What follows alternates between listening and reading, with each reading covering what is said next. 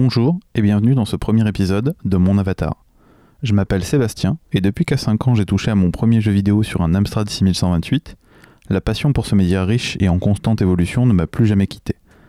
Mais si vous écoutez ce podcast, c'est parce qu'en plus d'une décennie de travail auprès d'associations œuvrant dans le domaine du jeu vidéo, j'ai eu l'occasion de rencontrer des dizaines de joueurs et de joueuses pour autant de profils, de goûts et d'expériences totalement distinctes.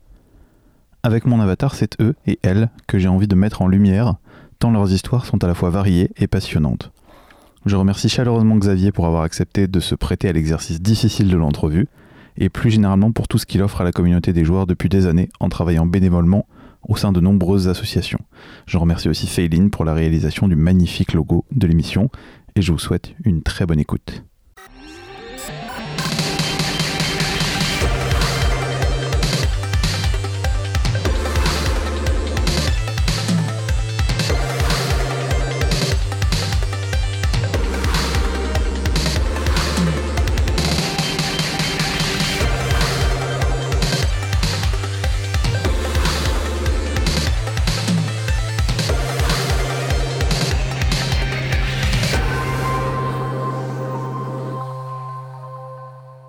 Bonjour et bienvenue dans Mon Avatar. C'est le premier épisode. Je vais vous parler un petit peu du principe. Euh, mon Avatar, euh, ce sont des entretiens avec des joueurs de jeux vidéo qui ont des profils tous euh, différents et euh, bah, chez qui je me rends pour euh, parler un petit peu avec eux de leur rapport aux médias, euh, comment ils y sont venus et ce qu'ils en, en font aujourd'hui pour ceux qui en font leur métier ou pour ceux qui font des choses dans des associations et, et toute cette sorte de choses. Euh, mon premier invité pour aujourd'hui, c'est Xavier, que je remercie euh, vraiment d'avoir accepté d'être mon cobaye pour ce pilote. Bonjour Xavier. Bonjour. Alors Xavier, on, connaît, euh, on se connaît parce que on a fréquenté le, même milieu associatif dans le Vaucluse. c'est cette dernière décennie, on va dire. Ça ne nous rajeunit pas du tout. Est-ce que tu veux nous dire quelques mots pour te présenter un petit peu? Bah, donc, c'est Xavier. J'ai 42 ans, on va dire, si, histoire de situer mon âge. Et euh, ouais, j'essaye de, participer sur différentes associations et sur différents événements, euh, jeux vidéo évidemment, faire des petits tournois, euh, faire de, de l'activité culturelle autour des jeux vidéo à différents endroits, voilà, comme je peux un, visage très connu dans le sud-est, euh, dans, le milieu, dans le milieu des assos, parce que tu en fréquentes beaucoup. Oui, beaucoup. En tout cas, c'est sûr que je, vois, je, je, me balade un peu partout, ça c'est sûr. Notamment euh, Feu, Feu les, Amis du Pixel, euh, que, que j'avais eu l'occasion de créer avec quelques amis. C'était à cette occasion-là qu'on s'est rencontrés, puisqu'évidemment, quand on monte une asso dans, une, dans une ville qui est un peu nouvelle, on ne connaît pas toujours du monde. Et nous, à l'époque, on avait fait un, un, forum, on cherchait un peu le bouche à oreille pour trouver des gens. Et je me souviens, c'était vu à l'époque dans un, mhm. bar à Avignon qui s'appelait le, Level One, qui n'existe plus aujourd'hui. Qui était une sorte de repère de, joueurs euh, d'arcane, surtout beaucoup. Et on s'était rencontrés par là-bas avec, euh, avec euh, l'ami Zinedine aussi. Et oui, qui était, et qui je proposerais peut-être de, de se plier à cet exercice s'il a envie. Donc Xavier, on le trouve aussi sous le pseudonyme de Xavief en référence à un personnage célèbre d'une série euh, de, versus fighting très célèbre dont on parlera un petit peu plus tard. Je vous spoil pas, je vous garde, je vous garde ça pour la suite. Euh, Xavier, alors question euh, pas encore traditionnelle mais qui va l'être puisque je, je parti dans l'idée de, de la poser à, tout, à tous les invités dans mon avatar. c'est quoi, si tu si tu t'en souviens, enfin d'aussi loin que tu t'en souviennes, c'est quoi ton premier contact avec le jeu vidéo? Euh, mon premier contact avec le jeu vidéo, c'est Donkey Kong Junior, c'est le tabletop en Game Watch de Nintendo que j'ai eu à, un Noël. Et, euh, ça a été euh, suivi pas très longtemps après par la NES. La NES avec Mario et Duck Hunt. C'est des consoles relativement récentes par rapport à mon âge. Je suis un joueur tardif de ma génération. C'était à quel âge du coup la, la Game Watch? Alors, euh, j'ai, ça devait être à 11 ans peut-être. Euh, oui, c'est à peu près ça, je pense. 11-12 ans. Donc les Game Watch, si jamais vous ne situez pas, ce sont les, les petites consoles autonomes de Nintendo. Pour la marque Game Watch, c'est vraiment Nintendo. qui ont été maintes fois copiés. euh, les, les enfants des années 80-90 connaissent ça. À l'époque, euh, souvent, ça s'appelait les jeux électroniques. Vous voyez pas, mais je fais des guillemets, des air quotes. Les jeux électroniques, tout simplement. Et donc, ce sont des, consoles à écran LCD, c'est-à-dire où le décor est, euh, euh, est imprimé en fait sur l'écran. Et on a juste, c'est pas un vrai écran sur lequel on affiche des graphiques. C'est c'est le- les, éléments. sont simplement des éléments qui s'allument. Dans les Game Watch, c'était souvent le personnage qui avait, mettons, euh, une dizaine de, positions d'emplacement sur, euh, sur, la, sur, la, sur la console, sur le tableau. Et ces emplacements-là existaient tous et ils étaient simplement allumés. Le- les, silhouettes étaient allumées une par une au fur et à mesure qu'on se, se déplaçait euh, sur, la, sur, le, sur le jeu. C'était quel genre de jeu, euh, le Donkey Kong? Je crois que c'est celle que j'ai le moins euh, vue. Elle était très répandue, mais moi, c'est Alors, celle que j'ai le moins touchée. Le Donkey Kong Junior, c'est ce qu'on appellerait de la plateforme, euh, ce qui ressemblerait le plus à de la plateforme à la Mario. Approximativement, En 2D, évidemment. voilà. Donc avec un, les déplacements droite, gauche, euh, haut pour monter les lianes, saut, quand il, pour les rares occasions où on pouvait sauter dans le jeu. Et, euh, et il fallait délivrer euh, Donkey Kong euh, des, griffes de Mario. Jusque-là, rien de nouveau. On constaterait que les choses n'ont pas vraiment changé en termes de, de scénario dans les jeux vidéo depuis la Game Watch et même avant. Et donc, tu nous disais après la NES. Et c'était longtemps après? Ça devait pas être très longtemps après, un ou deux ans après, peut-être. Et euh, ouais, peut-être deux ans après, voilà, peut-être 89, c'est possible. Là aussi, euh, relativement tardivement. Enfin, je sais pas en quelle année elle est sortie en France, j'ai pas la, j'ai pas la date, mais. euh, Alors, la, la Famicom, c'est 84 au Japon. Donc, Ouais. chez nous, ça a dû être euh, quand même un, 87, un petit peu après, voilà, quelques années après, parce que c'était pas une époque où, ça, où les choses arrivaient tout de suite, euh, traversaient le, le monde aussi facilement. Ouais. Surtout que là, c'était vraiment même pas la même machine. ouais, donc euh, je l'ai eu. Il n'y avait pas encore les packs. Il faudrait que je vois par rapport aux dates, il n'y avait pas encore les packs euh, Tortue Ninja, par exemple. donc euh, ça devait. Et c'était avant la sortie de la Super NES, même euh, avant la sortie euh, japonaise. Parce que c'est aussi pas longtemps après la- l'arrivée de la NES chez moi, c'était les, les premiers moments, de- les premiers magazines de jeux vidéo que j'achetais. Donc, euh, qui, qui allait parler de la Super Nintendo, qui allait euh, pas tarder à arriver. Tu te souviens de ce que c'était les magazines Euh, le premier magazine de, maga- de jeux vidéo acheté, c'est le console plus 0. Voilà. Donc j'ai pas, j'achetais pas encore Player One. J'ai j'ai découvert les magazines de jeux vidéo avec console plus. Pourquoi zéro du coup? Euh, c'est un hors-série en fait. Ah, Avant le numéro 1, ils ont fait un, un console plus HS ou 0, je sais pas comment l'appeler. Mais le, numéro suivant était le numéro 1. Le, premier n'est pas le numéro console 1. plus, mais au lancement de console plus. quoi. Voilà, oui. D'accord. J'ai plus vraiment la, la notion euh, je, de, de les, les magazines de l'époque. C'est un truc. euh, J'arrive vraiment plus à les situer en fait. Je sais que c'est des noms qui, qui parlent, hein, euh, les consoles plus, Player One, etc. Mais Mm. j'arrive, j'arrive vraiment pas à les, à les resituer, euh, ne serait-ce que par rapport aux consoles. Euh, ouais, bah c'est la sortie de console plus, euh, ça devait être euh, 90, je dirais, 90-91. Et c'est, bah c'est, c'était l'occasion de lire quelque chose.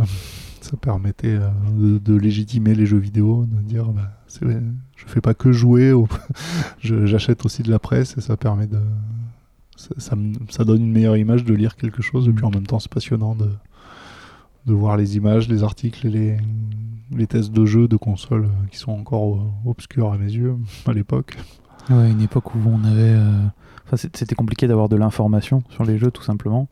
Oui. Du coup, euh, c'était compliqué de savoir euh, quoi acheter, à part la jaquette, le choix à la jaquette, qu'on a tous fait, je pense, au moins une fois, Ah oui. qu'on a parfois regretté, évidemment.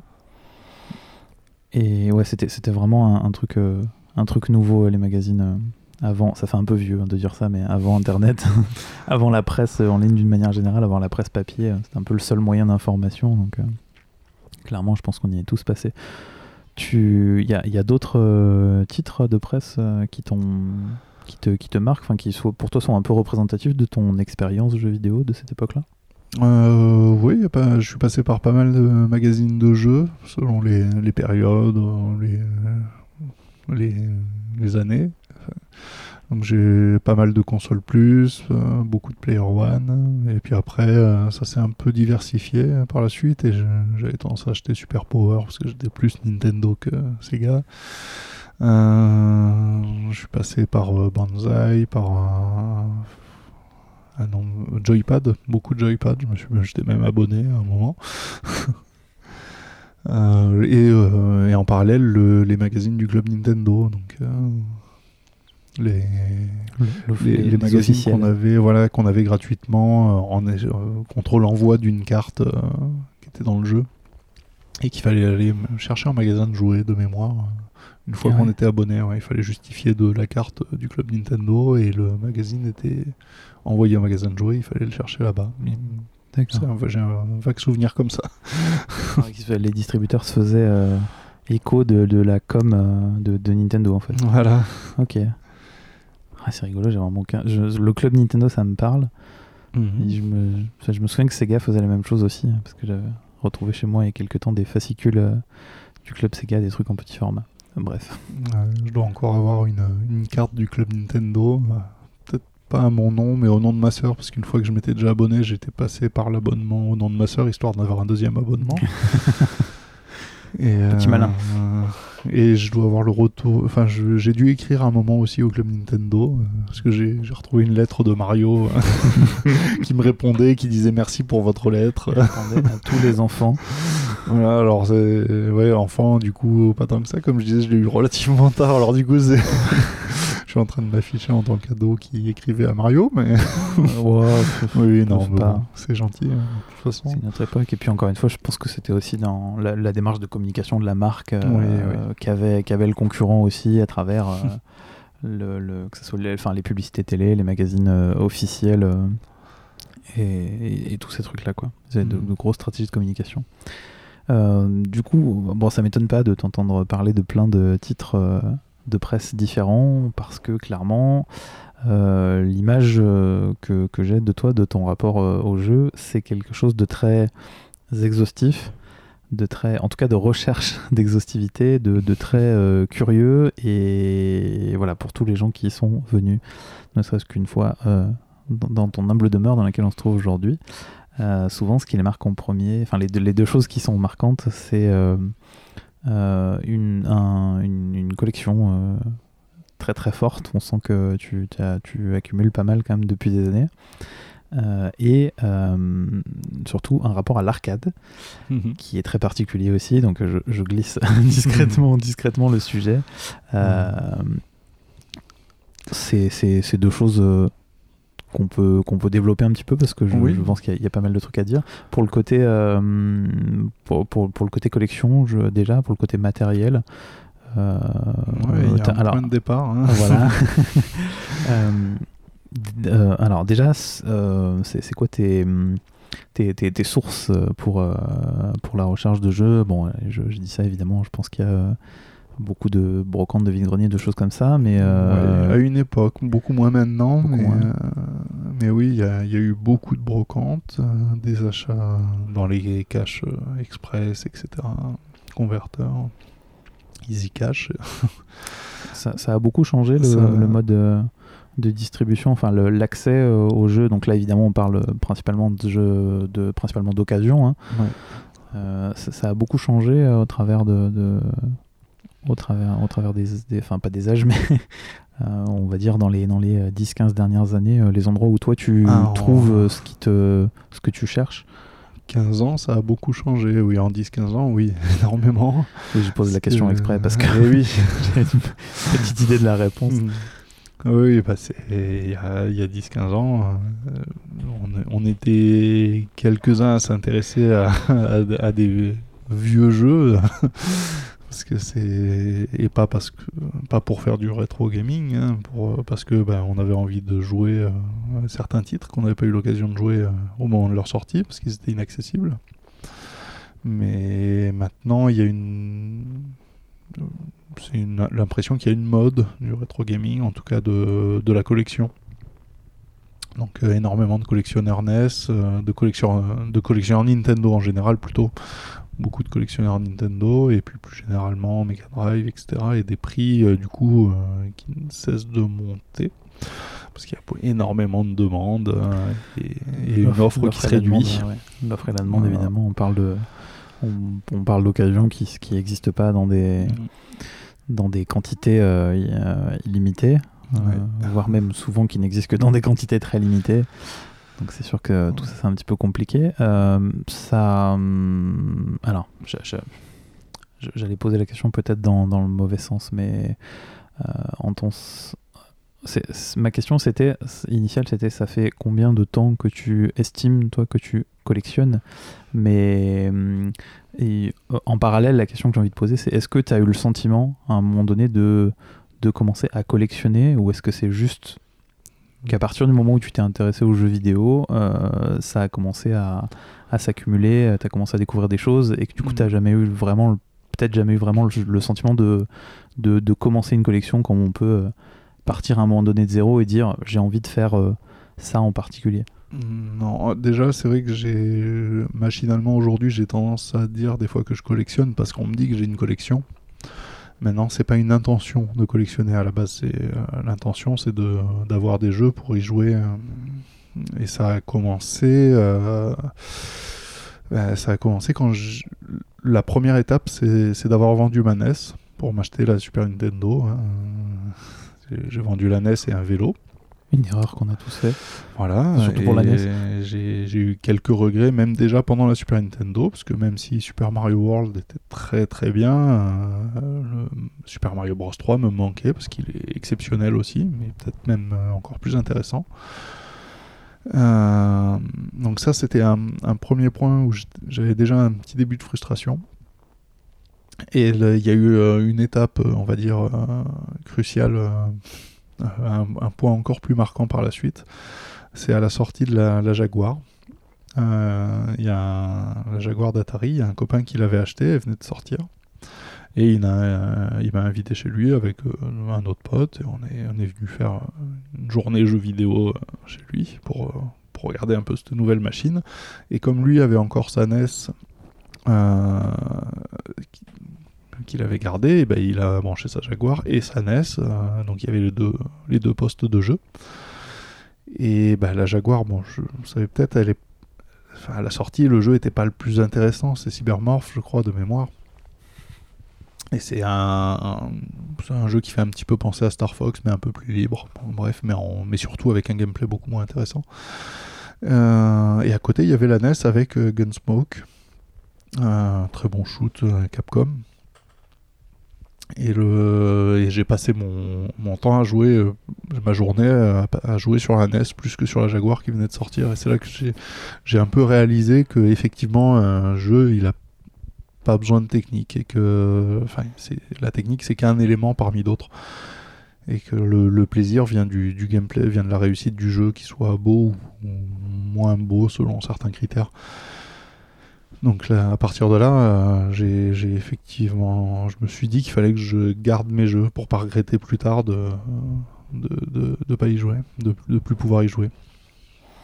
Ça t'est arrivé plusieurs fois ça de, de, de te séparer d'un jeu et d'avoir quelques semaines, mois, années après euh, un, manque euh ben, Très très peu parce que c'est en début de génération Super NES, je vendais encore quelques-uns de mes jeux. Mais euh, milieu de génération Super NES, je vendais euh, plus rien de ce que j'aimais.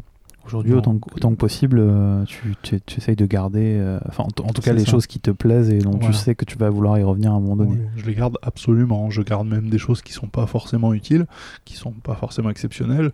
Maintenant, les jeux que, que j'aime, c'est sûr que je les garde. Les jeux, donc les jeux Super NES de, de deuxième moitié de génération, on va dire, je les ai encore. C'est encore mes jeux que j'avais à l'époque. Parce que je les ai toujours pas vendus, parce que je, j'ai toujours un peu cette peur de la regretter. Je relativise un peu aujourd'hui, mais je veux dire, c'est, resté un peu ancré. Et du coup, au final, hum, malgré, au-delà de ce, de comment dire, de ce comportement-là qui consiste à éviter de se séparer de ses jeux autant que possible mm. euh, justement par peur de les regretter. Euh, tu as le sentiment quand même que tu y reviens régulièrement, enfin que tu les gardes pas juste pour les avoir gardés ou oui, bah, je me suis posé la question quand j'ai dû faire un petit peu de tri parce que bah, garder des jeux d'année en année, ça demande euh, une logistique importante et pas mal de place. Ça prend énormément de place, non? Voilà, donc euh, bah, j'ai dû me résoudre à, enlever des jeux et j'ai dû me fixer certaines règles. Quand je fais du tri, je me fixe euh, quelques règles. Une des règles, forcément, une des raisons de, pour garder un jeu, c'est il faut si le jeu me plaît, évidemment, je le garde. Si euh, le jeu, c'est un jeu que j'ai fait à l'époque et qui me laisse de bons souvenirs, j'ai tendance à le garder aussi. Et, euh, j'ai encore euh, deux, éléments qui font que je garde un jeu, mais qui ne sont pas liés directement à moi. C'est si le jeu est utile sur un événement. Si par exemple c'est Smash Bros, je suis personnellement pas fan des, Smash Bros. Non, ce sont des très bons jeux. Et ce sont des jeux qui ont un intérêt sur les. qui peuvent avoir un intérêt sur un salon ou sur un événement jeu vidéo. Donc à partir de là, je pars du principe que je vais le garder au cas où j'ai besoin de faire une expo ou, euh, un, concours autour du jeu. Donc si le jeu est représentatif de la console aussi, par exemple euh, Tomb Raider, je peux pas le mettre en salon, je ne suis sur Play 1 par, en l'occurrence. Je suis pas fan du jeu de Play 1, il est par contre important euh, dans la Play 1. L'arrivée de Tomb mhm. Raider, c'est important. Donc lui aussi, je vais, je vais le garder. Maintenant, les autres jeux, tous, tous les jeux qui ne rentrent pas dans ces critères, je vais pas avoir de difficultés pas trop de difficultés à m'en séparer. Donc c'est tes deux critères. Soit ça a une importance pour euh, toi, soit ça a une importance un peu euh, euh, soit historique, soit dans, dans l'intérêt d'un événement pour ce que tu fais avec les assos, des choses comme ça. Oui c'est bien de se mettre des critères. Oui, c'est une, bonne chose. J'imagine que ça te permet de faire pas mal de tri déjà. Ça, voilà, ça permet de se fixer des règles et d'éviter de, de, tout garder. Parce que euh, c'est un peu maladif des fois hein, de, collectionner déjà. De toute façon, c'est maladif. Euh, malgré ça, est-ce que tu as le sentiment d'avoir quand même euh, l'attrait de la nouveauté? Est-ce que tu recherches spécifiquement des, des, jeux en particulier que tu as envie de découvrir, quelle que soit leur époque, ou est-ce que tu es quand même euh, malgré tout attiré par, euh, euh, bah, en gros, ce qui se fait aujourd'hui, ce qui sort aujourd'hui je, je, suis attiré par. c'est pas vraiment la nouveauté. En fait, je, je, suis, je suis attiré par un, un, gameplay qui peut être poussé à l'extrême. Et ça, par exemple, Super Meat Boy, c'est le c'est le jeu de plateforme euh, poussé à son paroxysme. C'est relativement récent hein, par rapport à de la NES dont on parlait. Mais euh, c'est exceptionnel et je peux pas passer à côté de ça.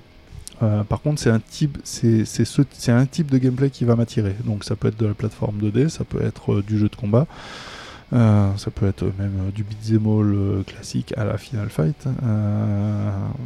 mais je vais avoir beaucoup plus de mal sur des gameplays plus modernes comme le FPS. Je suis pas un joueur de FPS.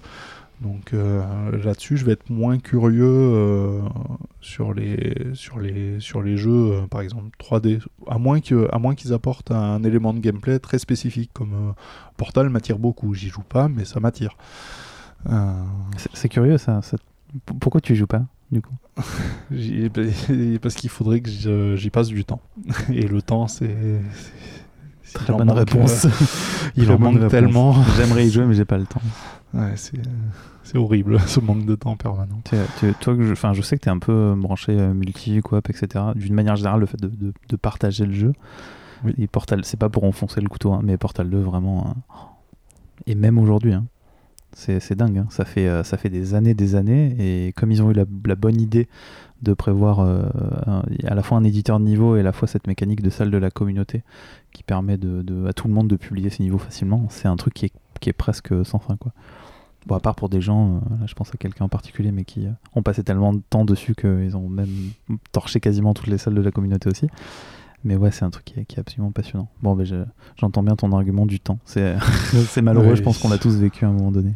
Oui, malheureusement, il y, a, beaucoup de jeux, euh, beaucoup de jeux à découvrir modernes, des, des gameplays, euh, de, enfin des, des, jeux euh, des années 90 qui sont exceptionnels et que, sur lesquels j'ai pas eu l'occasion de jouer bah, au moment où ils sortaient. Donc euh, là aussi, j'ai beaucoup à apprendre de ces jeux. J'essaye de. Euh, autour des jeux de combat, par exemple, j'essaye de, de cibler, euh, de jouer à, par exemple, à Vampire Hunter en ce moment. parce que j'ai toujours été attiré par l'esthétique du jeu, par les animations, par le car design. Euh, et, c'est du, Capcom euh, en jeu de combat qui était à son apogée, donc euh, forcément c'est une pièce importante dans le, jeu de combat et j'ai envie d'avoir des bases sur le jeu, donc j'essaye de jouer à ça. J'ai peut-être même privilégié ça par rapport à Street Fighter 5 par exemple. du coup, je vais mettre du temps dessus. Parce que parce que ça t'intéresse tu vas mettre du temps dessus. Bon en plus je vais mettre un petit peu de temps on, parle de versus fighting c'est des, des, trucs qui sont relativement exigeants. C'est sûr que si mm. tu fais que les survoler euh, malheureusement tu, tu n'en vois que, que, la surface qui est pas très épaisse. Il faut quand même leur donner un peu euh, du temps et de l'énergie. Voilà. non seulement il faut y passer un minimum de temps effectivement et en plus, il faut monopoliser quelqu'un pour jouer, pour jouer avec nous. Donc, euh, c'est pas toujours facile de réunir, de réunir les conditions, euh, les bonnes conditions pour jouer à un jeu de versus. Tu vas pas, euh, tu vas pas apprécier d'y jouer simplement contre contre l'IA, par exemple Non, non je joue jamais à un jeu de combat contre l'IA. D'accord. Et très rarement en mode training, extrêmement rarement en training. Je, je, je fais que du versus contre des humains. C'est là qu'il y a enfin qu'on trouve tout l'intérêt des jeux de combat. Même le training, du coup, c'est pas. Pourtant, c'est souvent des modes qui permettent de d'appréhender quand même vachement. Enfin, au, moins le côté euh, très technique de ces jeux-là.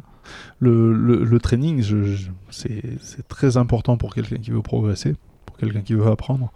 Maintenant, euh, j'ai pas forcément envie d'être euh, meilleur ou d'être le meilleur. J'ai envie de jouer avec des gens.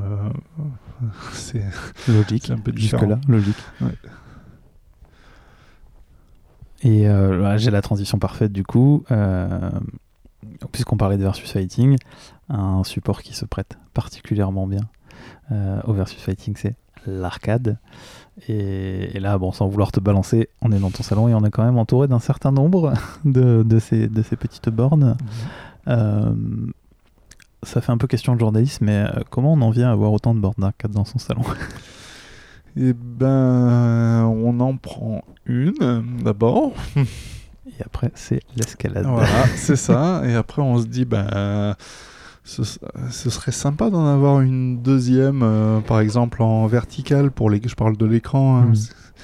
pour les shoots ou pour, euh, pour jouer à Galpanic. Pour pour jouer à n'importe quoi qui est en vertical. Puis après, on se dit, ah, ce serait quand même sympa d'en avoir une autre dédiée à Puzzle Bubble après Street Fighter, parce que de toute façon, pendant les sessions, finalement, on joue qu'à l'arcade, les consoles, on n'y joue plus trop et puis après, on se dit, il y a un pote qui en vend une, et on se dit, oh, il y a encore un peu de place. Donc euh, voilà, ça, ça une, une, fois par an, euh, jusqu'à ce qu'il n'y ait plus de place.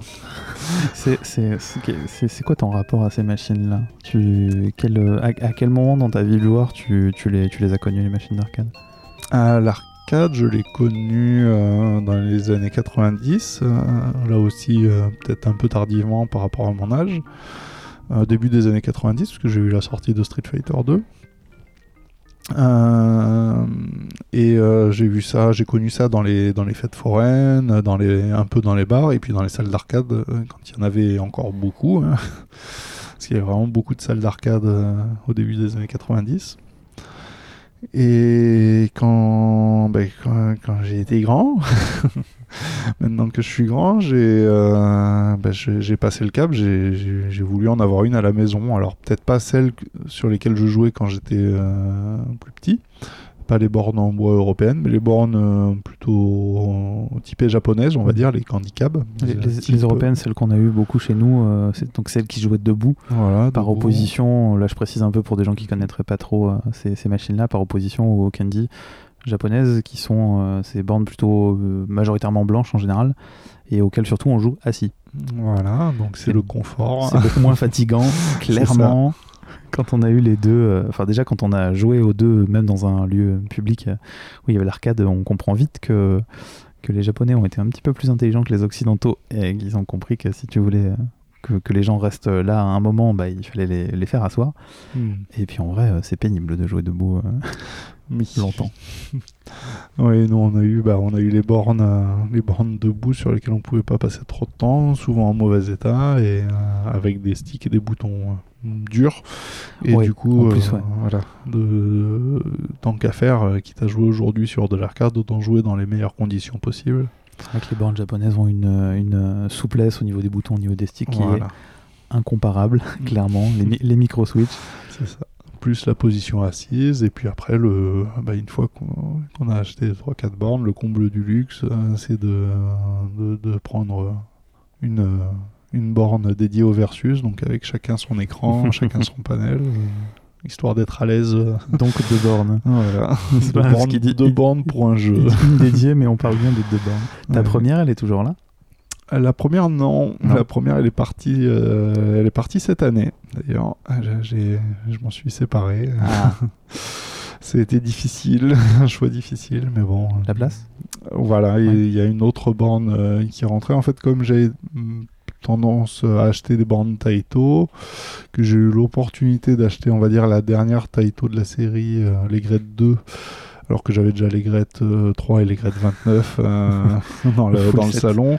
Je me set suis dit, Taito. bah, euh, pourquoi pas rajouter les Grette 2 et du coup me séparer de, de la, la- la Windy 2, la Konami, la seule euh, Konami Sega, on va dire, qui, avait, euh, qui était perdue au milieu des, des Taito. Donc euh, je me suis séparé de, de la Sega Konami et j'ai mis à la place euh, une Taito Y2. euh, Comme ça, c'est, elles sont bien alignées, elles se ressemblent toutes. elle, est arrivée comment, cette première euh, borne? Alors, déjà, peut-être la, le- la décision, ce moment on se dit est-ce que, je vais- est-ce que je vais vraiment assumer d'avoir un, bah, un truc de cette taille hein, Parce que c'est quand même, quand même un meuble assez imposant. Euh, et surtout, euh, enfin, si tu si tu t'en souviens, du coup, euh, quel, quel, par quel moyen tu l'as eu? Est-ce que tu l'as acheté Mhm. auprès de quelqu'un, un professionnel? Parce que c'est des choses qui s'échangent beaucoup. Je dirais sous le manteau, mais c'est un peu abusé. À l'époque, donc bah, j'osais pas vraiment avoir de borne hein, avant de la prendre parce que c'était c'était l'objet pas raisonnable. hein. C'est- faut quand même dire que c'est une comprends. borne de ce genre, c'est environ 1000 euros, on va dire, voilà, Ouais. à peu près. Et euh, à ce moment-là, c'est un gros meuble. Euh, mais la copine avec qui j'étais, elle me dit Mais euh, à un moment, si c'est ton rêve, bah, prends, prends-en une. Je veux dire, où où est le problème? Puis je me suis dit bah, Après tout, pourquoi pas? Mhm. J'ai- J'ai vu, euh, j'ai été chez quelqu'un qui en avait une. Euh, je me suis dit, bah ouais, lui il en a une chez lui, pourquoi pas moi? Alors j'ai bah, été, euh, j'ai été sur les forums, sur les, sur les, pages, euh, les groupes d'annonces des forums. Et j'en ai trouvé une raisonnablement loin, en Savoie. Donc j'ai été la chercher, j'ai été la voir, j'ai pris le camion, je l'ai prise. Et j'étais parti sur le modèle, donc la Winnie 2, en, en me disant, euh, une erreur qu'on fait souvent tous, hein, c'est en me disant, bah, celle-là, elle est très fréquente, euh, comme ça je peux mettre n'importe quel système, je peux mettre du CPS2, du MVS, et je peux même mettre un PC dedans parce qu'il y a du VGA. elle, peut, elle peut tout faire, c'est génial. Mais Et- tout ça pour qu'au final, euh, je mette euh, que des jeux euh, de, des années 90, pour- donc tout ce qui tourne en JAMA, en 15 kHz. Du- du- pour- pourquoi tu dis que c'était une erreur du coup? Parce que t'en t'en as rien fait en Bah, fait de oui, cette, euh, en fait, voilà, pour un budget donc qui est un petit peu au-dessus euh, du, du prix d'une Astro City à l'époque, euh, j'ai- eu des options qui, qui ne me servaient à rien au final. hein. J'ai j'ai mis un PC pendant quelques, quelques deux semaines, hein, puis après je suis repassé sur les jeux que j'aimais bien. En fait, on se rend vite compte quand on a de l'arcade qu'on qu'on met un, on finit par mettre le jeu qui nous plaît. Et, euh, il bouge quasiment plus de la borne. Donc il bouge peut-être euh, une ou deux fois par an, mais en fait, euh, si on, après c'est peut-être ma personnalité qui fait ça, mais j'ai tendance à penser que si on met un jeu dans une borne, bah, c'est, pour y jouer, pour y passer du temps quand il y a des potes qui passent, et c'est le, le jeu qu'on dose. Non, mais c'est pas la première fois que j'entends ça. Déjà parce que euh, le, le changement de jeu sur une borne, ça peut être. euh, ça, ça va de simple, mais ça prend quand même 5 minutes, à euh, c'est pas forcément trivial. Dès qu'on a un key harness, un machin, un truc, euh, Mm. voilà. S'il faut absolument une borne avec 6 boutons, euh, voilà, ça peut être un petit peu. Enfin, ça peut même être un peu compliqué par moment. Euh, et puis peut-être euh, c'est simplement le côté, euh, c'est ce que tu disais, il y a un certain investissement. Je, je, je, je dédie ma borne à un jeu pendant quelques jours, quelques semaines, quelques mois parce que je sais que je vais y passer du temps. avec mes potes quand ils vont passer et puis bah, peut-être mes potes ils sont pas là tous les jours donc est-ce que c'est pas ça au final le- le- la volonté de, de simplement se dire je le laisse là parce que j'ai envie d'y passer du temps et que si je passe mon temps à changer de jeu je vais je, je, je, je vais pas les je vais pas les explorer je vais juste les voir en surface Oui, ce serait pas faire honneur à certains jeux de, les, de faire du zapping dessus euh, sur un émulateur ou sur une, euh, sur une Pandora, qui sont, qui sont des solutions acceptables. hein, je veux dire, euh, c'est très bien de jouer sur un émulateur éventuellement. Euh, maintenant, c'est la, la consommation du jeu qui est peut-être à, à surveiller. Enfin, de- de- pour profiter d'un jeu, à un moment, il faut s'investir dedans un minimum. C'est euh, bourrer des crédits à, Metal Slug, c'est- rarement passionnant. Alors que se faire un crédit euh, par jour, ok, on va pas loin, c'est sûr qu'on finit jamais le jeu peut-être, hein, c'est pas grave, on, on s'améliore un petit peu et on est content de s'améliorer. En fait. je me souviens d'une euh, une vidéo de des gens d'un drop dans la mare que tu m'avais envoyé il y a quelques Mhm. années qui s'appelait le paradoxe du joueur et ça rejoint un peu ce que tu disais euh, donc pour pour euh, pour le, en parler de façon très courte le, ce fameux paradoxe du joueur c'est euh, chercher à la fois un défi euh, de la part du jeu c'est-à-dire qui nous résiste un peu sans forcément euh, en étant parfois frustré par la difficulté est-ce- C'est quelque chose que tu recherches, toi, le défi? Dans, Il faut, il faut qu'un jeu te résiste un peu. Il oui, faut, euh, oui. Il faut qu'il y ait un minimum de résistance, que le, bah, le, le, le- le plaisir à accomplir une tâche, il, il vient en grande partie de la difficulté qu'il y a à l'accomplir. Donc, euh, on- c'est une, tâche facile à accomplir, on n'y prend pas de... Il y a très peu de satisfaction, donc il faut qu'il y ait, il faut qu'il y ait une résistance. Et si on revient à la vidéo euh, du, à propos du paradoxe du joueur aussi, il y a quelque chose d'important qui, qui, qui en sortait, c'est que euh, il faut, euh, il faut que l'apprentissage du jeu vienne de la personne qui joue et pas de l'avatar qu'il y a dans le jeu. C'est-à-dire faire, faire du level up à son perso, faire faire du level up à son perso, lui faire euh, augmenter ses capacités pour euh, avancer dans le jeu. C'est quelque chose que je ne recherche plus. Euh, Enfin, disons qu'il ne me satisfait plus, qui pouvait me satisfaire avant. Maintenant, ce que je veux, ce que je veux trouver dans un jeu, c'est que le jeu me, me fasse progresser moi en tant que joueur. C'est pour ça peut-être que tu trouves du plaisir dans le versus que quand tu joues contre un autre être humain parce que, parce que tu as plus le sentiment de... Enfin, en tout cas, tu, tu te vois progresser par rapport à un jeu contre l'IA. Bon, en training même, j'en- parle pas parce que c'est pas vraiment du jeu, c'est juste de l'apprentissage, mais par rapport à un jeu contre l'IA euh, dans lequel tu ne sais pas... euh, c'est difficile de se comparer au final. Tu sais jamais à quel moment euh, c'est à quel moment c'est l'IA qui s'adapte, à quel moment le jeu devient plus accessible pour toi, à quel moment Ouais. est-ce qu'il peut y avoir un peu de ça. ouais. Ouais, il y a de ça. Et puis il y a le un des problèmes de jouer contre un contre une IA sur un jeu de combat, c'est qu'à un moment on, on s'en rend pas forcément compte, mais on profite de, de faiblesses de l'IA. Alors sans, sans devenir plus fort pour autant, c'est juste que ça rentre dans les habitudes parce que ça fonctionne sur une IA. Maintenant, ce qui fonctionne sur une IA, heureusement, ça ne fonctionne pas sur un humain, ou alors ça fonctionne un temps. L'humain, Oui. il est censé s'adapter et, Oui. euh, et- Mm. et trouver une solution à ça. Et c'est à Alors, ce moment-là alors que l'adversaire IA, il est prévisible. voilà, il a une, il est censé avoir une routine et euh, à un moment, si on trouve la faille, même inconsciemment, eh ben on va, on va, on va s'habituer à, on va s'habituer à faire des erreurs, à Mhm. faire de, à faire quelque chose qui fonctionne que contre un ordinateur. Donc c'est- de suite moins intéressant. Et sur ce rapport-là, cette recherche de défis, euh, il y a des, des, des genres de jeux qui te, qui te parlent plus que d'autres. Dans ce que tu disais par rapport au leveling, j'imagine que par exemple les RPG, c'est plus quelque chose qui te...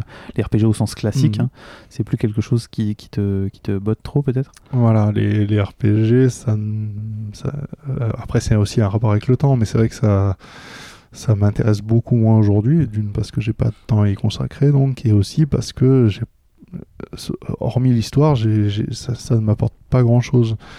Alors que un jeu compétitif, Euh, que ça peut être Tetris comme ça peut être Street Fighter, hein, c'est pas, la question. Lui, il va, me proposer un, gameplay simple, potentiellement.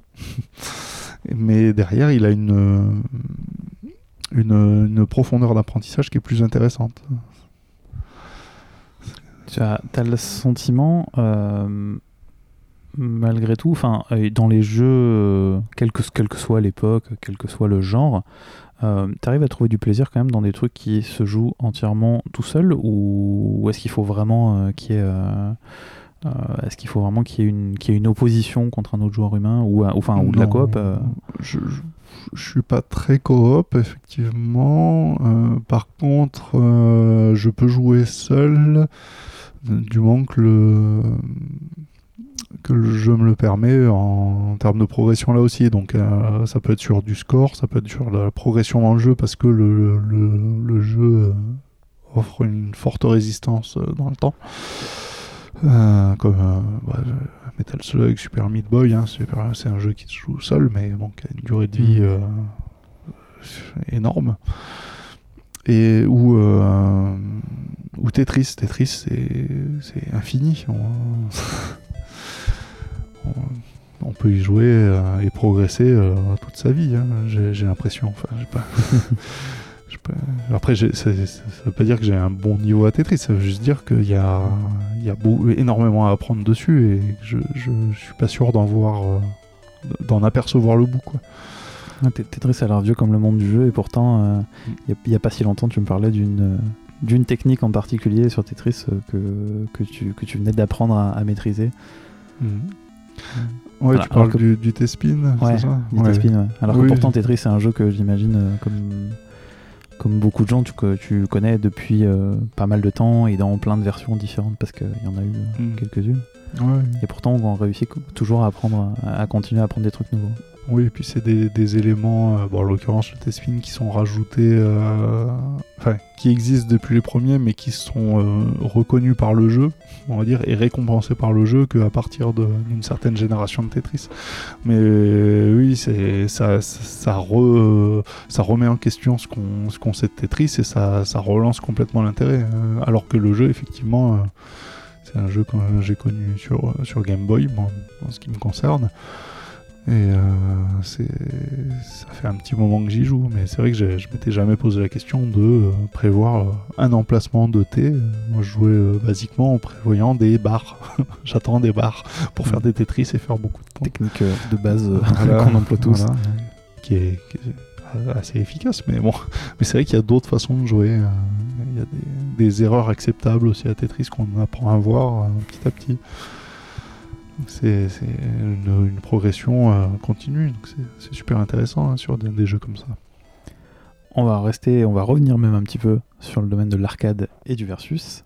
Euh, je, je sais de source sûre qu'il y a une série de jeux en particulier euh, qui te tient à cœur plus que les autres. C'est de là, et j'ai teasé un peu le truc au début, que tu tiens ton pseudo, Xavier, parce que Zangief, et donc Oui. Street Fighter. Et là, j'aurais- je, je, je recycle toujours cette même question qui est euh, ton, ton premier contact avec un Street. C'était lequel et c'était quand? C'est le 2 en arcade, euh, à peu près à sa sortie, hein, euh, dans, une, dans une fête foraine, donc ça sûrement vraiment pas longtemps après les sorties, parce que même les fêtes foraines avaient des jeux récents. C'était pas de... C'est vrai que j'avais toujours l'impression que c'était du- des jeux qui dataient un peu, qui étaient dans les fêtes foraines, mais en fait pas du tout, c'était des jeux d'actualité. Euh, et euh, puis c'est un sacré euh, premier contact, hein, parce que c'est un jeu qui est pour l'époque très très beau, très varié, beaucoup de personnages, toujours pareil pour l'époque, 8 personnages jouables, euh, sur un type de jeu qui est quand même assez particulier, un jeu de combat c'est pas non plus répandu à ce moment-là. Et euh, puis avec des, des persos qui ont des, des charismes. Enfin, bah, Aujourd'hui ça peut faire sourire, mais je veux dire, quand on voit euh, Gaël Blanca, Honda euh, qui fait des, des mille mains, hein, enfin, je trouve ça un peu de hyper impressionnant. hein. Tu- euh, Tu étais, tu étais euh, euh, tout seul contre l'IA ou Oui, là en l'occurrence, Ouais. euh, ouais, les premiers contacts avec Street Fighter 2, c'est c'est seul contre l'IA. C'est, je me souviens même du premier coup spécial que premier déjà même le premier perso que j'ai sélectionné, ça devait être Blanca parce que un, un monstre, il y a un monstre dans le jeu, bah, je prends le monstre, forcément, ça m'attire. Après, j'ai dû prendre Guile peut-être hein, sur le deuxième crédit. Et euh, du coup, j'ai sorti accidentellement mon premier coup spécial, ça doit être un Sonic Boom. Accidentellement à Street 2. Oui, bah Putain, oui. C'est oui. pourtant pas facile. Ouais, mais bon, comme c'est une charge euh, arrière deux secondes puis avant point, bah, j'ai dû rester en arrière pendant. Enfin, bah, j'ai fait la manip euh, sans chercher à la faire parce que je savais pas que ça existait, je savais pas qu'il y ait des coups. Mm. Enfin, je savais pas comment faire les coups spéciaux parce qu'on les apercevait quand même dans la, dans la démo. Euh, mais et même euh, j'ai- euh, même c'était peut-être pas sur la toute première partie mais une des premières parties que j'ai fait quand j'ai pris euh, j'ai repris euh, j'ai pris Honda pardon et euh, j'étais sur le, le stage de la voiture et un copain qui devait qui devait vraisemblablement avoir joué un petit peu plus que, que moi me dit mais appuie plein de fois sur point ça sera un coup spécial c'était les mille mains et c'est vrai que je le croyais pas trop je me suis dit mais non il peut pas y avoir un truc aussi basique que de bourrer un bouton hein. et si, si. Comme quoi. comme quoi effectivement ça casse bien les voitures dans le jeu Bon, sauf que euh, fête foraine, du coup, la borne, elle est pas restée là, euh, elle est pas restée sous la main très longtemps. oui Mais du coup, après, qu'est-ce qu'on fait? Et ben après, ce qu'on fait, c'est que c'est qu'on va, euh, on va voir où est-ce qu'il y a d'autres bornes d'arcade dans la ville. hein. Moi, j'étais en Normandie à ce moment-là, et il y avait deux salles d'arcade et une salle de billard. Euh, pourtant, c'est pas une grande ville, mais c'était vraiment une époque où euh, il y avait beaucoup, beaucoup de salles d'arcade. hein, globalement, il y en avait dans toutes les villes, j'ai l'impression, ou au moins une borne dans un bar, c'était vraiment le minimum.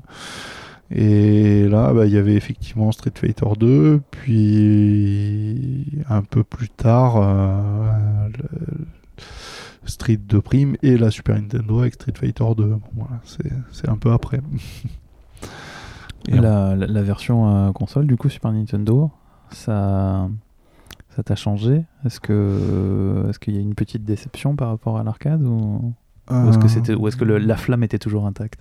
Ah, là, c'est- ça restait génial de pouvoir jouer à Street Fighter 2. hein. C'est vraiment euh, exceptionnel de pouvoir l'avoir à la maison. Maintenant, euh, il y avait quand même euh, ce côté.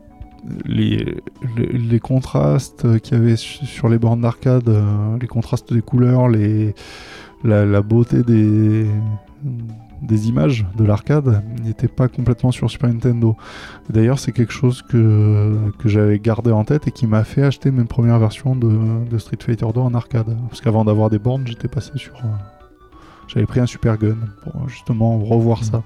Super Gun, je fais juste une parenthèse pour les gens qui ne sauraient pas, c'est donc un- une carte qui permet euh, de, de brancher une, une carte arcade ou un système arcade, donc souvent JAMA, sur, euh, sans avoir une borne complète, c'est-à-dire sur une télévision. euh, en branchant des manettes, souvent, souvent les gens mettent des, des vrais pads, par exemple Neo Geo ou des choses comme ça. Donc ça peut être une première, une première approche Mm. de l'arcade sans, sans, Sans le sans, meuble. sans craquer, sans craquer pour le meuble complet. euh, parce que même si c'est, ça, ça reste pas donné un bon Super Gun, cela dit, de qualité, mais ça peut être une, une bonne façon de, ouais, d'avoir en tout cas le, au moins la version arcade euh, Mhm. nativement euh, sur, euh, sur euh, simplement une télévision et avec des contrôleurs un petit peu, un petit peu plus simples. Ouais, mais Super Nintendo, hein, et pas de, pas de déception. Bon. c'est- La, manette, c'était très bien à ce moment-là, même si aujourd'hui je, n'arrive plus vraiment à jouer avec une manette à Street Fighter, mais. C'était, ça passait très bien, forcément. Enfin, après, ça, aurait été difficile de vouloir mieux à cette époque-là. Et ensuite, après la Super NES, tu es passé par quoi en termes de version, de plateforme Euh, toujours sur Street Fighter 2, Alors, sur Street euh, d'une manière générale enfin sur Street en général, bah. Est-ce qu'il y a des versions que tu as évitées par exemple dans la série? Parce qu'il y a quand même beaucoup de déclinaisons Oh sur Street. oui, oui. Bah, sur Super Nintendo, j'ai eu les trois premières versions, donc le 2, le 2 Turbo, puis le Super 2. J'avais même fait des, des statistiques sur le Super 2. Enfin, c'était- c'était- je m'investissais de plus en plus, on va dire, euh, dans le jeu et je cherchais euh, à voir avec quel perso j'étais plus fort qu'avec d'autres. Alors j'essayais de faire des statistiques tant bien que mal. Euh, et après la Super Nintendo, donc sur Super Nintendo, je n'ai pas eu le 02 qui est sorti quand même très tardivement.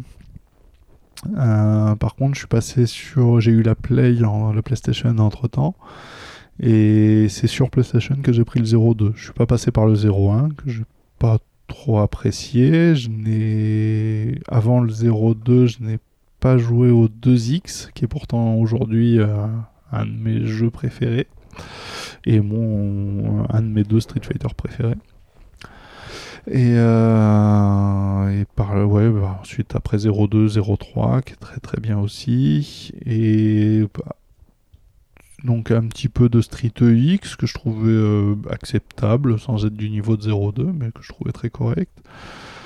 Et euh, voilà. après j'ai joué un peu à Street Fighter 3.3 sur 3 Source Strike sur Dreamcast puis euh, beaucoup plus sur, au moment de la sortie Play 2. puis après, c'est un peu le, désert jusqu'à Street 4. Il y a eu une grosse, euh, un gros temps de pause hein, sur un Street 4. Euh, les versions plus modernes, justement, Street 4, 5, mhm. avec éventuellement les déclinaisons, parce qu'ils ont continué à faire des déclinaisons, notamment l'édition arcade, édition console, mhm. édition arcade sur console et ce genre de choses. Euh, tu, tu, te situes comment par rapport à ça? Est-ce que euh, quand la sortie de Street 4 par exemple, pour toi c'est un, un truc, c'est un événement fort, ça t'a fait plaisir de revoir la série? Ou au contraire euh, elle avait un petit peu perdu de sa superbe avec tout ce temps? Ouais, je suis un peu partagé sur Street Fighter 4 parce que d'un côté, ça a fait beaucoup de bien au versus fighting en France parce que ça, ça, a donné un regain d'énergie et un regain d'intérêt pour, pour l'activité du versus. Maintenant, le jeu, euh, même s'il est très bon, euh, il est peut-être pas aussi intéressant qu'un Street Fighter 3, euh, qui a pourtant quelques années de moins. Donc, c'est c'est une bonne chose que ce soit sorti. Voilà, je suis quand même content que ce soit sorti. J'ai pris du plaisir à y jouer à ce moment-là. Mais euh, c'est vrai que c'est pas un jeu que je vais forcément remettre, alors qu'un Street Fighter 3 Source Strike ou un Street Fighter 2X, oui, lui, très volontiers, je vais le remettre. Je vais les remettre. Sur, euh, sur toute, la, toute la série, donc euh, on va dire les anciens, les modernes, tes, ton ou tes épisodes de prédilection, ceux vraiment que tu chéris en particulier, parce que j'imagine qu'il y en a. Oui, oui. il y en a deux en particulier qui ressortent. Il y a le Super Street Fighter 2X, euh, qui est sorti en arcade, sur 3DO, mais bon, ça a peu d'intérêt, et sur quelques compiles. Puis sur Dreamcast et Saturn, dans une compile, il me semble. Euh, mais c'est vrai que c'est un jeu qui est sorti en 94 et euh, à ce moment-là, le jeu il était dispo pour ainsi dire qu'en arcade. Et en plus il est je, ne sais même pas s'il y en a eu en France parce que les exploitants ils, ils allaient pas investir pour un jeu qui ressemblait très pour très à Super Street Fighter 2 euh, il n'y avait même pas de à première vue même pas de nouveaux personnages donc on honnêtement je, ne sais pas si quelqu'un l'a connu en arcade en France mais bon moi je l'ai je l'ai pas connu à ce moment là mais c'est vrai que je l'ai connu bah, au moment de l'achat de ma première bande je l'ai pris et, euh, et pas longtemps après bah, il y a eu les, X-Mania Europe, donc des tournois dédiés à Street 2X qui m'ont motivé à y jouer peut-être un petit peu plus avec des copains du, coin. Euh, et, c'est là que j'ai trouvé vraiment tout l'intérêt. C'est un, Street Fighter qui est vraiment euh, au-dessus, largement au-dessus du lot dans la série Street Fighter 2. Et l'autre Street Fighter que, que, que j'aime particulièrement, c'est le 3 Sur Strike, j'y joue moins, donc mais il, c'est vraiment un jeu qui a des qualités. Enfin, c'est, on, dirait qu'ils ont tout donné, euh, que Capcom a tout donné avant de, avant de s'arrêter de, faire des, jeux de combat, parce que mm. c'est, une réalisation impeccable. Enfin, c'est, une prise de risque aussi énorme, hein, parce que c'est, ils, font sortir. Euh, beaucoup de personnages euh, de, traditionnels de la saga, donc il reste plus que Ryu, Ken et, et, dans l'épisode Source Strike Chun-Li. Donc exit euh, Honda, euh, exit Blanca, Zangief, euh, etc. Et, même si je suis fan de Zangief, tant mieux, je veux dire, à un moment, il faut savoir se renouveler. Et ils sont particulièrement bien renouvelés, ils sont avec un gameplay aussi beaucoup plus offensif. c'est vraiment un- c'est une pépite euh, ce jeu. Bon, c'est- c'est c'est connu, hein, c'est pas, c'est pas un secret, mais On Mais- parle d'une série de toute façon qui est quand même majoritairement très très connue. Donc, euh, voilà. Mais c'est un, c'est un jeu d'exception ouais, qui, vaut, qui vaut le coup d'être joué. on n'est pas obligé d'aimer que des trucs de niche. euh, Ah oui, être Puis on a le droit d'aimer euh, Street Fighter aussi, il n'y a pas de problème. Ouais. Je les trouve tellement beaux, moi, les, le- les Street 3. Je dis les Street 3 parce que Oui. visuellement, il me Ouais. semble pas qu'il y ait de. Il me semble pas qu'il y ait beaucoup de différence entre les, en- entre les trois euh, déclinaisons. On- oui, sur les, les sprites, on les globalement les mêmes animations, Voilà, à peu de choses euh, près. et les décors sont, Mm. changent à chaque fois, mais bon, ils sont tous très beaux. En global, il y a une, une direction artistique qui- Oui. qui, fait que euh, moi je la retiens beaucoup. euh, Mm. Je retiens beaucoup les Street 3 pour, pour, pour l'aspect visuel. À défaut d'être un, parce que je suis un très mauvais joueur de, de versus. Vraiment pas très bon, donc, euh, mais par contre c'est très joli. À l'inverse, est-ce que il y a des, des titres qui sont, euh, enfin que tu retiens pour leur mauvaise qualité ou parce qu'ils t'ont donné vraiment une très mauvaise expérience, voire euh, parce qu'ils euh, font un peu tâche dans la dans, dans l'arbre généalogique? Euh, on va dire dans mes déceptions autour de Street Fighter, il y aurait l'épisode Game Boy. Ah. qui, est, qui un jeu qui est très beau, hein, il est vraiment très très beau, mais qui a une animation, euh, une très mauvaise animation. Bah, après, c'est sûrement le, la contrepartie à des grands sprites euh, bien dessinés, bah, c'est que derrière l'animation elle pêche euh, Mm. sérieusement et que bon, bah, le gameplay, bon, fallait s'en douter qu'à deux boutons au lieu de six, euh, ça allait être moyen, mais, mais, mais c'est oui, ça, ça ne fonctionne pas, ça ne fonctionne pas. Et c'est un, c'est pas, un- un bon street, surtout quand on compare à, aux productions Neo Geo adaptées sur Game Boy par euh, Takara, je crois, et, sûrement d'autres euh, développeurs euh, qui sont moins cités. Quand on voit le, bah, le World Heroes par exemple de Jet adapté sur Game Boy, ils ont, ils ont adapté la taille des sprites à la Game Boy, ils sont tout petits, et ils ont fait un gameplay adapté à deux boutons, ils ont, fait, ils, ont, ils ont fait un bon jeu réellement, ils ont fait une, bonne euh, adaptation, on peut parler d'adaptation. Ils n'ont pas essayé de calquer l'arcade comme, euh, comme, comme euh, Capcom a tenté de faire sur Game Boy. C'est pas, C'était pas le but peut-être. Je me demandais si t'avais cité Street Fighter The Movie ou pas. Non, non, en fait, je, je le trouve pas si lamentable euh, que ça. C'est vrai qu'il est souvent cité dans les, dans, dans les mauvais streets. Si on parle des versions console, euh, bah, les versions console, en fait, c'est grosso modo une base de Street 2X hein, qui, est, qui est calquée plus ou moins sur des. Enfin, avec- sur, sur lequel il y a les calques, plutôt, c'est plutôt l'inverse, les calques de, de, de Jean-Claude Van Damme ou d'autres acteurs du, du film. C'est- il, il est surprenant pour ça, hein, Street Fighter The Oui. Movie, parce que euh, c'est un, c'est un street euh, visuellement qui se rapprocherait un peu d'un Mortal Kombat avec euh, ce côté euh, photo, euh, enfin photoréalisme, des, des prises de vue d'acteurs numérisées. Et c'est tel- c'est tellement pas euh, représentatif de, de, de, ce qu'a pu faire Street que c'est ça qui choque un peu. Ça. Après, c'est pas de très bon goût, effectivement, mais c'est peut-être aussi parce que le film à la base n'est pas de très bon goût. C'est vrai. Mais on va pas se lancer là-dedans, parce que sinon on en aurait encore plus pour un moment. Et, et à savoir, par contre, euh, que la version arcade de Street Fighter The Movie est très différente et qui se, rapprocherait un petit peu plus d'un Mortal Kombat dans le gameplay avec beaucoup de juggle euh, et un, gameplay complètement différent de, des versions console. D'accord. Toujours sur Street, parce qu'il y a quand même un événement important dans ta vie à propos de, à, à propos de, de- de- Street Fighter, euh, où tu es devenu, on va dire, particulièrement actif, voire proactif euh, vis-à-vis de la série. C'est en 2017. Ouais. Euh, la série Street Fighter fête ses 30 ans. Et là, tu fais un truc de fou. C'est tu décides d'organiser un événement euh, dans, dans, no- dans- dans notre beau département euh, pour, euh, bah, pour fêter, pour, pour fêter l'anniversaire, tout simplement. Comment, Ben, co- co- co- comment ça t'est venu en fait? Eh ben, ça m'est venu que forcément 30 ans, euh, je je on le voyait arriver avec des copains. On se disait ah, quand même Street Fighter a bientôt 30 ans hein, quand on parle du 1 hein, qu'on a tendance à oublier.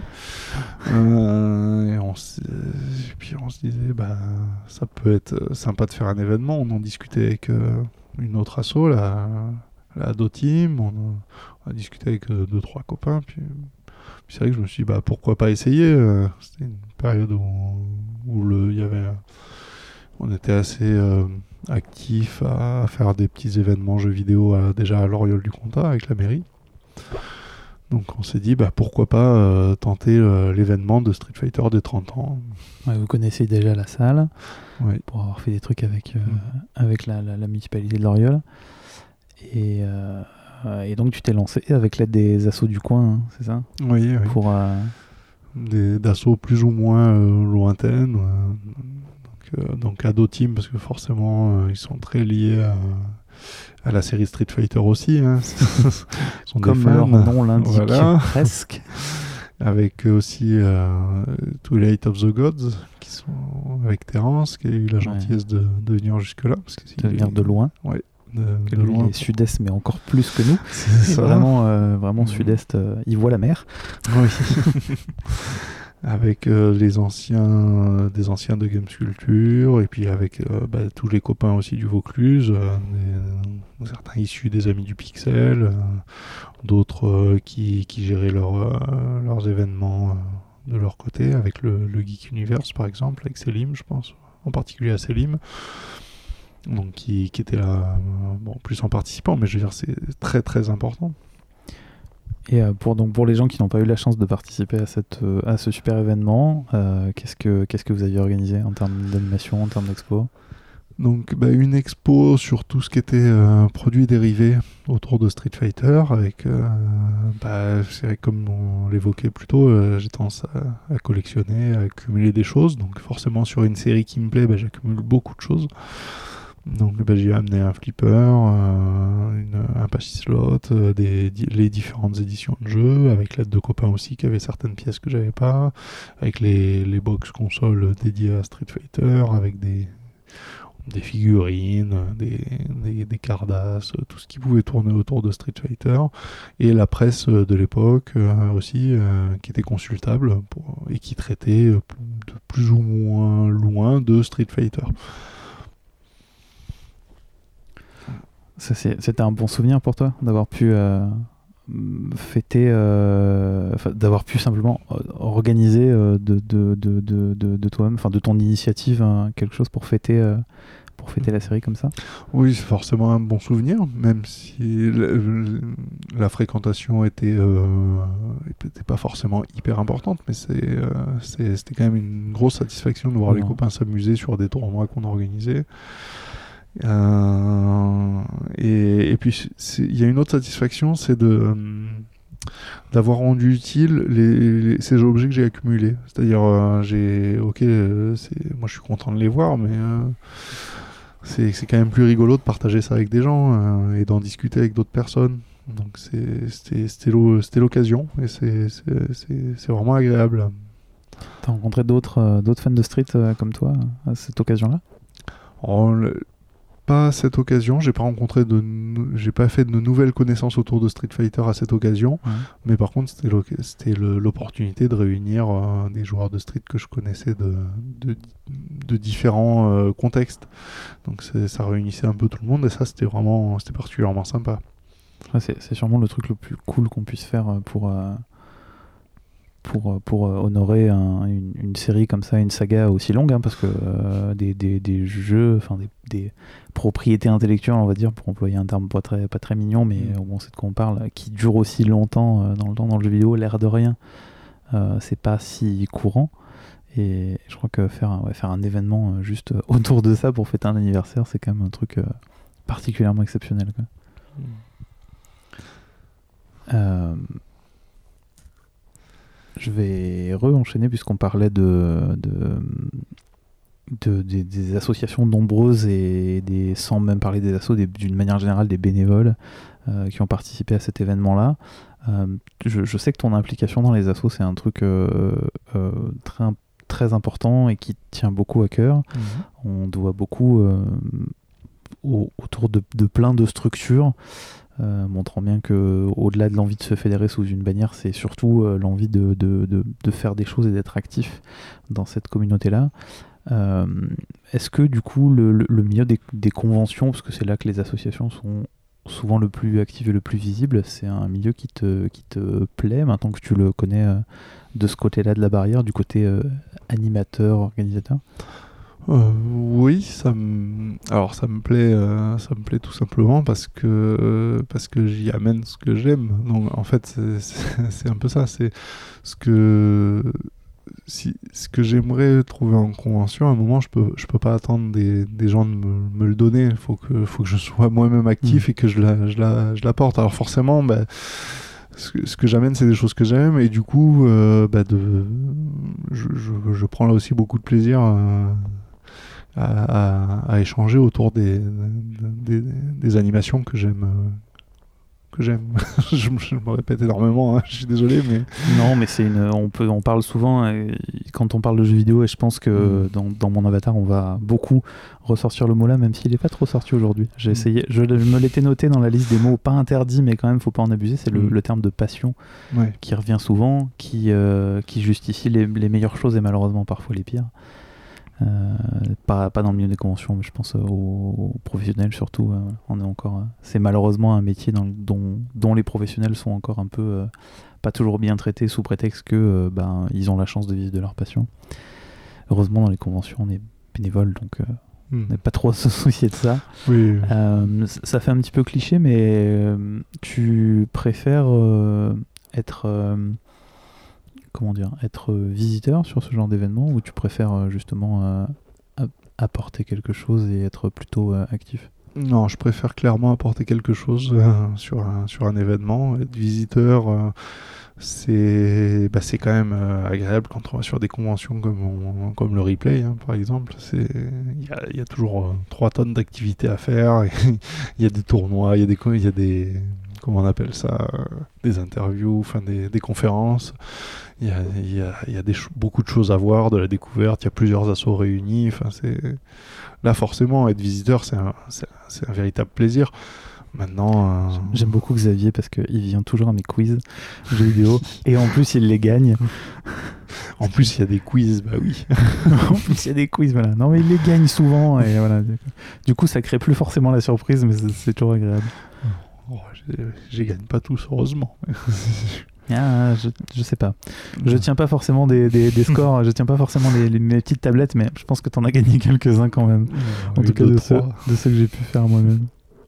Bon, ouais, il y a des, voilà, des événements comme ça, mais que enfin, j'ai pas. euh, c'est un plaisir d'y être en visiteur. Après, euh, sur d'autres événements peut-être un peu plus commerciaux, euh, qui sont intéressants aussi, mais, mais qui moi me conviennent moins en tant que visiteur, parce que j'ai pas grand-chose à y acheter. Euh, ben, forcément, je préfère y être en tant qu'animateur ou qu'organisateur hein, ou organisateur. C'est-à-dire euh, de, tenir un stand, de, pouvoir poser euh, mes consoles avec des jeux que j'ai envie de mettre en avant, de les faire découvrir ou de, faire des tournois dessus. euh, voilà, oui, c'est un plaisir parce que c'est l'opportunité de rencontrer de, nouveaux joueurs. hein, c'est très efficace hein, les conventions pour ça. Euh, en tant que via euh, ce, ce travail que tu fais avec les associations en tant que bénévole, est-ce qu'il y a des choses en particulier, euh, même un peu ambitieuses, que tu, que tu aimerais pouvoir réaliser, que ça soit dans, le cadre de la présence d'assaut dans des conventions ou un événement lui-même, du style de ce que tu as pu faire pour Street Fighter par exemple, sur, un, sur un autre sujet, une thématique en particulier? Ouais, a, bah, j'ai toujours quelques projets euh, sous le coude. Euh, maintenant, un de ceux qui me tient le plus à cœur que j'aimerais euh, réaliser, hein, c'est, de, réunir différentes associations hors convention. Parce que pendant les conventions, bah, les, membres d'assaut, les, les bénévoles, on se rencontre pas forcément, on n'a pas forcément l'occasion de discuter, d'échanger, alors qu'on a la même passion. Et euh, quelque chose que j'aimerais beaucoup, c'est de, de, réunir tout le monde, euh, de faire notre, euh, notre événement en, interne. Alors c'est vrai que ça, ça peut sembler un peu fermé par rapport au public, mais, mais ce serait intéressant de, bah, de se rencontrer, d'échanger un peu, et voire de faire des, collaborations par la suite, pour justement mener des projets un, un peu plus ambitieux à terme. Ça fait une sorte de, de, de, de, de, conseils, euh, sorte, sorte de grand conseil des associations de jeux vidéo. Oui, voilà. Bah, après, autour de quelque chose de ludique, hein, de, essayer de s'amuser ensemble autour de différents jeux hein, et de faire découvrir justement les jeux, les jeux qui animent euh, nos, nos différents stands. Un peu, euh, j'imagine que une des sources d'inspiration pour ça, ça peut être ce que fait euh, Twilight par exemple avec son marathon. euh, je, je crois qu'on en a parlé euh, brièvement Mhm. tout à l'heure, sans trop expliquer ce que c'était. C'est- Alors, pour, le, pour la réunion des associations, pas forcément. Maintenant, le, le, le, le marathon de Twilight, euh, c'est, c'est, c'est un- là aussi, c'est un moment, oui, un événement exceptionnel. hein, c'est, c'est à faire absolument.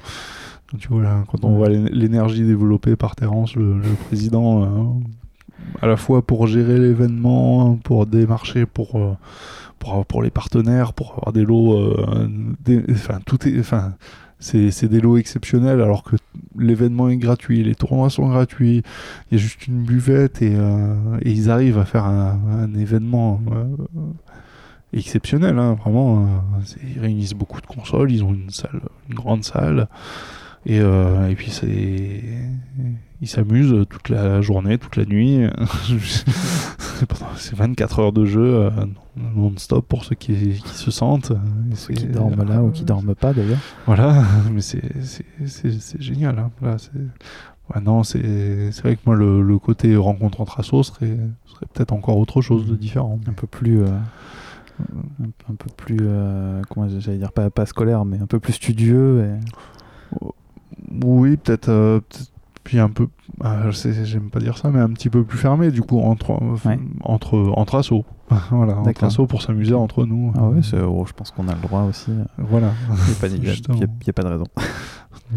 Euh, qu'est-ce qui, d'après toi, qu'est-ce qui manque aujourd'hui aux associations pour pouvoir réaliser des projets ambitieux comme ça? Est-ce que c'est euh, une question de moyens financiers, techniques? Est-ce que c'est une question de, de- de soutien, par exemple, des collectivités locales? Est-ce que c'est une question de, d'engagement personnel?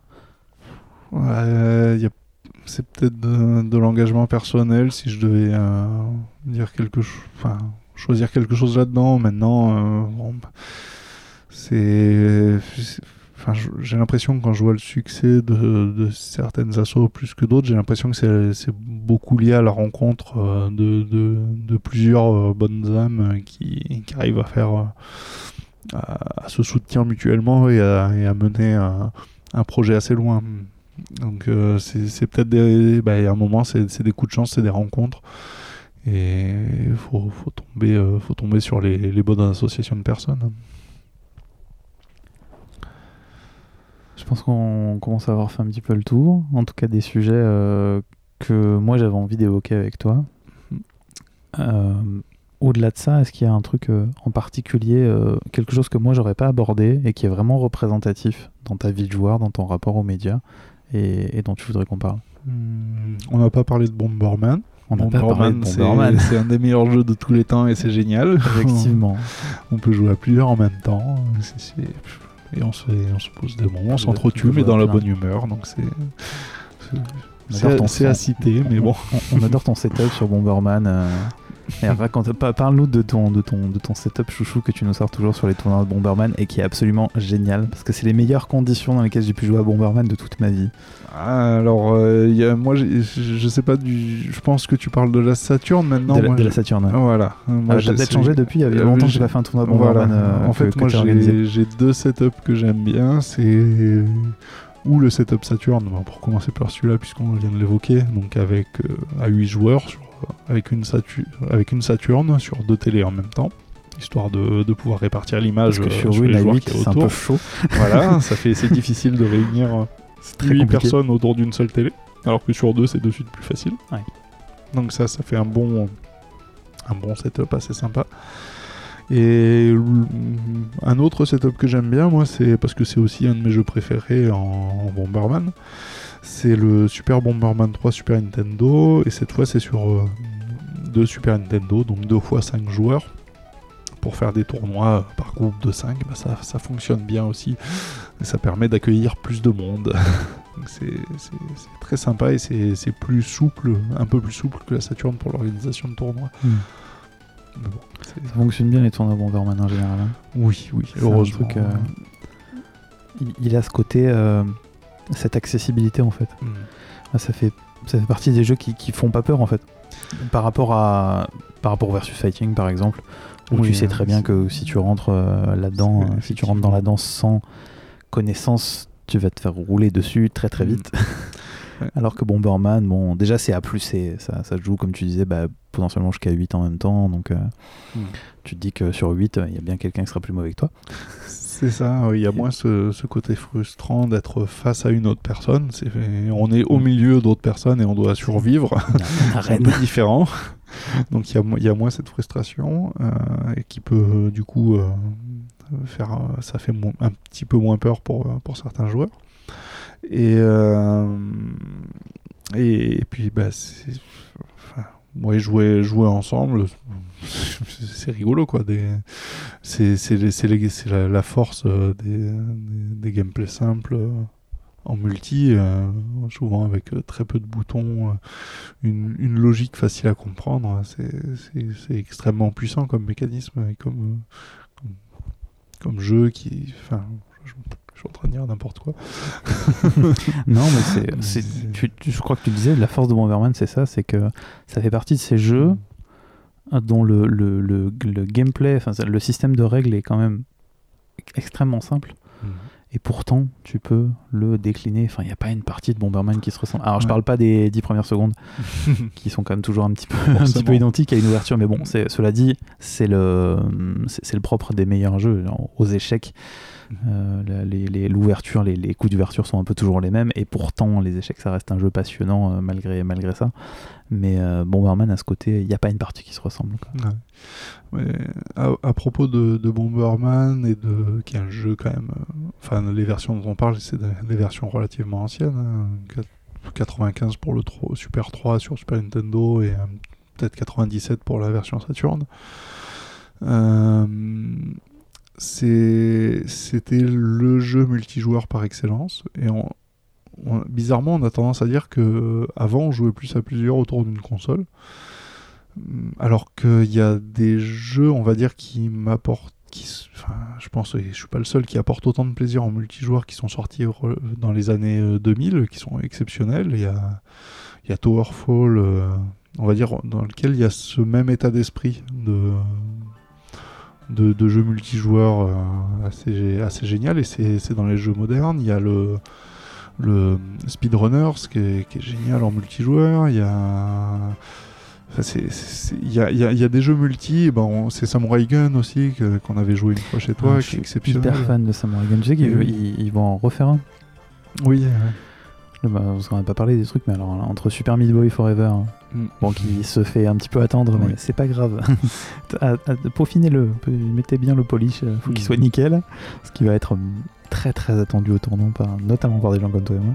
Et oui, Samurai Gun va y en avoir un autre, mais c'est le même, euh, il y a ce même esprit euh, dans tous les jeux que tu as cités. Il y a ce, cette même chose qui est l'accessibilité Ouais. parce que même un samouraï gun euh, c'est pas un, un truc qui, qui, a- qui, qui fait pas peur même visuellement déjà il fait pas peur Mhm. clairement et euh, et euh, le, le, le- le- l'arène en fait Oui, Euh, Bomberman Samurai Gun et euh, Speedrunner je le connais moins oui y a pas, mais, pour le coup, c'est des circuits et pas une arène, mais. et ah j'ai oublié Towerfall aussi dont tu parlais Oui, pareil Mm. on est sur une arène on est sur un truc fermé donc Mm. on se bat on, on peut pas on, on peut clairement pas s'échapper Mm. Euh, Towerfall a en plus une- la grande qualité d'être euh, très très très bon en coop aussi. Oui, si- oui, oui. Un peu dur, mais très très bon. Ouais, ah bah, c'est un des rares jeux que j'ai joué en coop euh, ces derniers temps d'ailleurs, qui est vraiment très Il- bon. ouais. Il, est, il est exigeant aussi. hein, Oui. Towerfall. très très exigeant. hein. Surtout, Pierre, ça monte, euh, ça monte assez rapidement. Ouais. Mais oui, c'est un, jeu d'exception. ouais. Ouais, c'est- du, c'est du niveau de jeu. Parce que c'est vrai qu'on attend. Enfin, on, on, on a- on admet aujourd'hui, je pense que Bomberman est un jeu légendaire, enfin, qu'il est exceptionnel. Maintenant, euh, Towerfall ne l'est pas moins. hein. Il, est, il est récent, il l'est pas moins. hein. Non, mais je pense que c'est des jeux. C'est des jeux. Super Meat Boy, clairement, c'est c'est déjà un titre qui, Oui, lui, qui a bon. marqué et qui restera dans le. Lui, c'est fait. qui restera, voilà. Et, et Tower- Towerfall aussi. hein. Mm. Il suffit de voir euh, euh, ces deux exemples-là, par exemple, c'est des titres qui ont été, euh, qui ont été portés beaucoup quand ils sont sortis et qui ont, continué à être portés même sur de nouvelles plateformes quand ils ont continué à sortir. Même si aujourd'hui ça se fait beaucoup, l'air de rien, c'est quand même un signe que mm. d'une volonté de ne de, de, pas se séparer de ces, de ces trucs-là quand, on se, quand on se sépare d'une machine ou d'une génération de machines, clairement. Ouais, des jeux exceptionnels. On va se quitter sur euh, quelque chose qui est là, non, là non, pardon, là aussi n'est pas encore une tradition, mais euh, j'aimerais bien que ça le devienne. Hum, on va se quitter sur une musique. Euh, je vais donc te poser une question qu'en fait je t'ai déjà posée avant pour pas, pour pas que ça soit trop la surprise non plus. de, de, nous citer ben, un, un, un, titre, une musique d'un, issu d'un jeu ou autour d'un jeu qui euh, soit euh, un peu emblématique pour toi quand tu penses aux jeux vidéo, quelque chose qui t'est, qui t'est marqué parce que la musique elle-même, parce que le contexte dans lequel tu l'as entendu, et, puis, et puis nous dire un petit peu pourquoi aussi elle, elle était marquante pour toi. Ah, il y a beaucoup de, de musiques qui m'ont marqué dans les, dans les jeux vidéo. Mais il y en a une en particulier, une qui m'a qui m'a fait aimer, on va dire, les musiques de jeux vidéo, qui m'a fait réaliser que des musiques de jeux vidéo c'était euh, c'était très très bien. Euh, et même euh, plus que ça parce que c'est la musique qui m'a fait finir le jeu, qui m'a motivé à finir le jeu. c'est la musique de c'est une musique de Mega Man 2, c'est la musique de Crashman, du stage de Crashman. Et euh, ouais, c'est. C'est un. J'ai souvent remis Mega Man 2 alors que je, je trouvais que c'était un jeu trop dur. Moi, j'y arrivais pas en tout cas. Euh, mais je mettais quand même souvent le jeu, ne serait-ce que pour écouter la musique. Et euh, à force d'écouter la musique, à force de mettre le jeu, bah, j'ai joué en même temps que j'écoutais la musique, j'ai juste pour profiter de la musique et m'amuser en même temps, en fait, ni plus ni moins. Et j'ai fini par, bah, euh, progresser, par finir par réussir à passer des niveaux un après l'autre. Et, euh, voilà, euh, c'est en partant de la musique que j'ai pu finir enfin Mega Man 2, très longtemps après que je l'ai eu d'ailleurs. Mais c'est vraiment une musique importante pour moi. Ça m'a beaucoup marqué. On va dire au revoir là-dessus. Je te remercie encore vraiment beaucoup d'avoir accepté de, participer à cette première émission.